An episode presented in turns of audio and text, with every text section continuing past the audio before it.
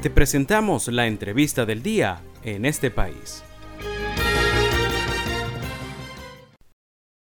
Vamos a estar conversando en este momento con nuestro segundo invitado del día de hoy. Se trata de el internacionalista Juan Francisco Contreras. Es el presidente también del Colegio de Internacionalistas de Venezuela. Muy buenas tardes, Juan Francisco. Le saluda José Cheo Noguera. Placer y gracias por atendernos. Muy buenas tardes, José. ¿Cómo te digo? Muy amable. A ver, eh, la Unión Europea prorrogó por seis meses las sanciones a a algunas personas, porque no fue a Venezuela, a personas en específico. A ver, pero una noticia que eh, pareciera tener como doble interpretación. A uno los enojó mucho la prórroga, pero a otros le alegró porque la, la prórroga de las sanciones es solo por seis meses, un periodo que realmente es la mitad de lo que normalmente eh, es la, eh, la, a ver, la prórroga de, de las sanciones. ¿Cómo interpretar esto, Juan Francisco? Bueno, yo, yo lo interpreto por la situación que, vive actualmente nuestro país, donde em, está previsto realizar un proceso electoral en el año que viene.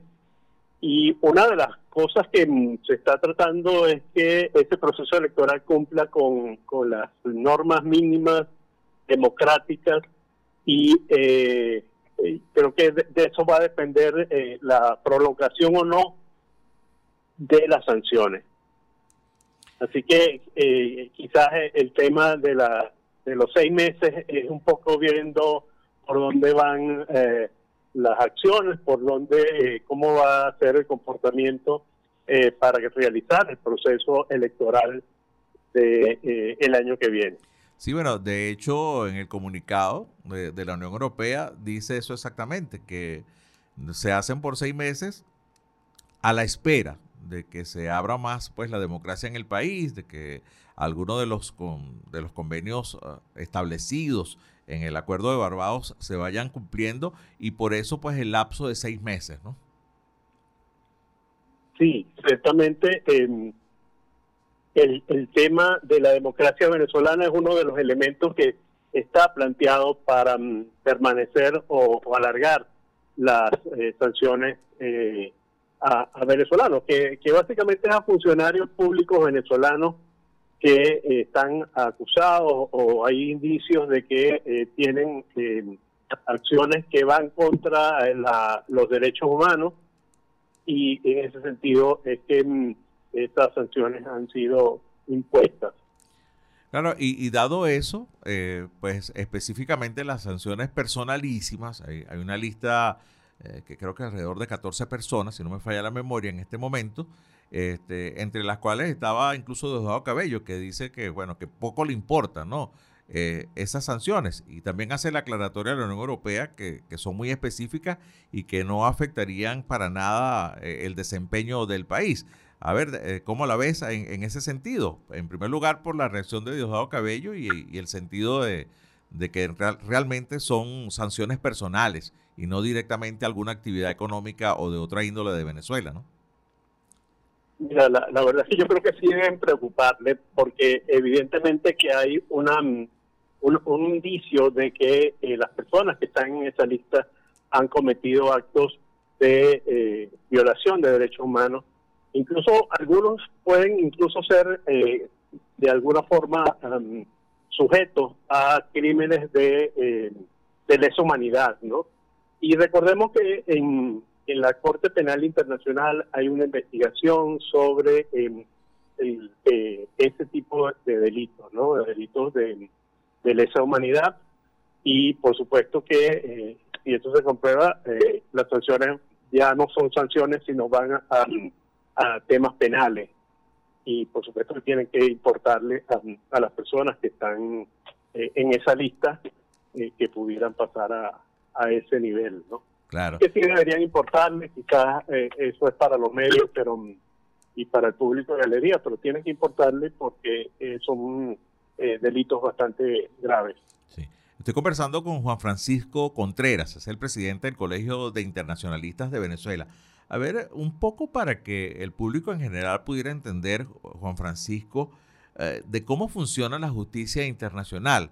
quizás para el gusto de, muchos de nosotros y de los venezolanos en buena parte, eh, pareciera que es muy lenta eh, estos procesos, ¿no? son unos pasos que, parecieran eternos, ¿no? Para que la justicia internacional actúe. Sí, quizás es más lenta de lo que mucha gente quisiera, pero lo que lo que realmente eh, se, comprueba es que los delitos existieron, ¿no? Así que mm, a veces pareciera que es muy lenta, pero eh, la certeza de que esos delitos se cometieron eh, están, digamos, garantizadas en esa justicia. Y recordemos crímenes, por ejemplo, em, de al-Bashir, el expresidente de Sudán, que finalmente, después de muchos años, terminó siendo em, eh, sometido a la justicia eh, del Internacional Penal. Eh, Milosevic, recordemos el, ex eh, dictador de, Yugoslavia, que después fue el presidente de Serbia, también terminó en, esos en, esos tribunales, igual que Taylor, que fue presidente de Liberia. O sea que realmente sí funciona la, la justicia internacional, a veces eh, consideramos que es un poco lenta, pero lo, cierto es que mm, eh, tiene que haber los suficientes elementos para, para poder lograr hacer justicia. Sí, agradezco mucho tu respuesta, Juan Francisco. Estamos conversando con Juan Francisco Contreras, porque un poco el tema educativo, a ver, eh, es importante para el grueso de los venezolanos, quizás para, para ti que eres internacionalista, pues los a ver, este tipo de procedimientos eh, está completamente claro. Otra de las cosas que, debe estar claro Venezuela, eh, por ejemplo, en el caso de la Corte eh, Internacional Penal, es que se están juzgando algunas causas en específico. Y en el caso de sentencias firmes posteriores, no es que van a sancionar a todo el mundo y van a cancelar a todo el mundo, no, sino que son, a ver, actuaciones sobre hechos que se han demostrado y que son específicos. Por ejemplo, en este caso estoy hablando de, sucesos de 2017, por ejemplo, ¿no? Y e, eso también es bueno decírselo a la gente porque a veces dicen, no, que la Corte va a actuar o eh, la Unión Europea sancionó, pero la gente piensa que es que van a ser como que caída y mesa limpia y en realidad no, es sobre temas muy específicos que son denunciados y comprobados posteriormente, ¿no? Sí, eh, perfectamente, así funciona y, y lo que es importante es que las, mm, las sanciones eh, son personales, ¿no? Aquí no te puedes excusar en que hubo una acción del Estado y el responsable del Estado, ¿no? Porque eh, quien, quien, quien toma la decisión debe asumir eh, las consecuencias de esa decisión y por eso es que hemos visto a expresidentes siendo juzgados por juzgados y condenados, ¿no? Por la Corte Penal Internacional.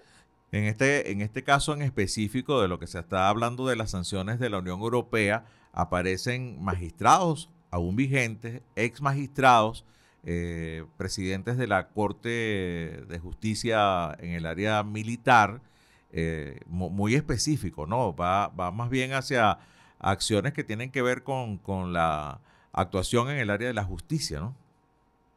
Sí, así es. Y, y, toda la línea de mando eh, que participó en acciones que puedan ser consideradas como crímenes de lesa humanidad eh, son responsables en, esa, en esas acciones.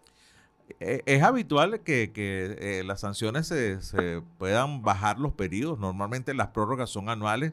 ¿Es habitual esto que pasó? ¿Se ve con, con cierta frecuencia de que la prórroga haya sido por seis meses? Sí, sí, eh, el elemento que está ahí gravitando es el tema de la democracia en Venezuela, ¿no? Eh, yo creo que mm, eh, las organizaciones internacionales están muy pendientes de que se pueda realizar un proceso electoral en Venezuela que sea democrático, que cumpla con los requisitos mínimos que se requieren para que un proceso sea considerado democrático, ¿no? Así que mm, yo creo que hay que tener mucho cuidado con, con eso porque la, realidad es que hay eh, investigaciones que se están haciendo sobre el tema de la actuación de algunos funcionarios venezolanos en su ejercicio. Bueno, muchísimas gracias Juan Francisco Contreras, internacionalista y presidente del Colegio de Internacionalistas de Venezuela, a propósito de este tema, la prórroga de las sanciones por parte de la Unión Europea a funcionarios del gobierno venezolano.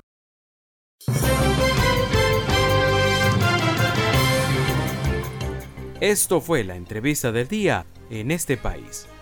Para conocer más el programa, síguenos en nuestras cuentas en redes sociales. Estamos en Twitter e Instagram como arroba en este país radio y visita nuestra página web www.enestepais.info.